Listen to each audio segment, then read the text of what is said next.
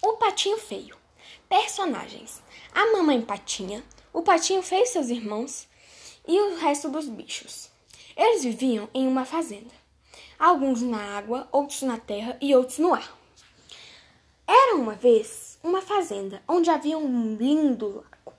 Nesse lago morava uma pata que queria ter três filhotes. Depois de um tempo, os ovos começaram a chocar.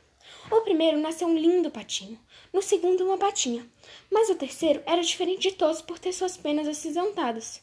Por isso, deram seu nome de patinho feio. Todos o julgavam pela sua aparência. Um belo dia, ele decidiu fugir para tentar achar um local onde o aceitavam do jeito que ele era. Primeiro, encontrou patos raivosos e decidiu seguir em frente. Depois encontrou gaivotas e novamente decidiu seguir em frente. Então encontrou um lindo lago de cisnes e decidiu se aproximar. No reflexo da água, viu que na verdade ele era um lindo cisne e decidiu que naquele lago era onde ele viveria. E com essa descoberta, todos da fazenda ficaram surpresos e decidiram ser amigos e aceitá-lo do jeito que ele era.